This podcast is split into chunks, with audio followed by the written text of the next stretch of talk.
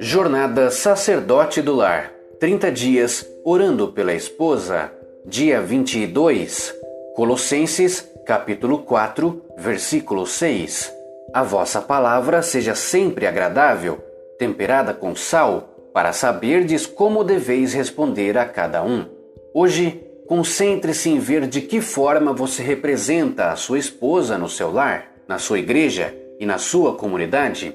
Pergunte-se: se tudo o que a minha família e os meus amigos soubessem a respeito da minha esposa fosse um resumo das coisas que eu tenho falado a respeito dela, o que elas pensariam da minha esposa? Será que necessitará modificar o seu discurso? Fala da sua esposa aos demais de uma forma positiva ou somente queixas e críticas?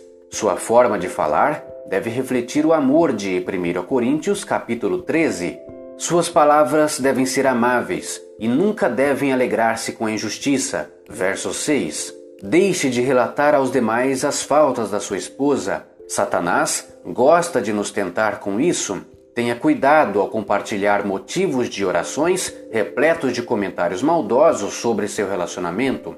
Lembre-se, o amor cobrirá a multidão de pecados. 1 a Pedro, capítulo 4, versículo 8. Hoje, apresente a sua esposa perante aos demais de uma forma positiva.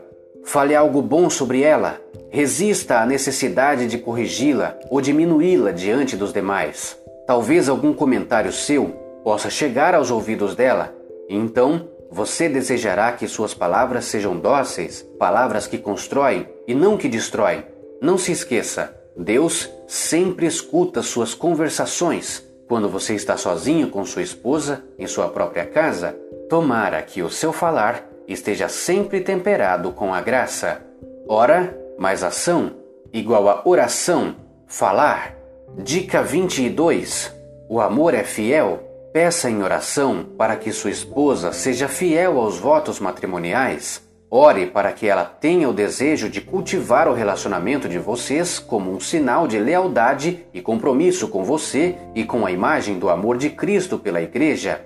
Ore para que a fidelidade seja um fruto do Espírito presente em todas as áreas da vida da sua esposa.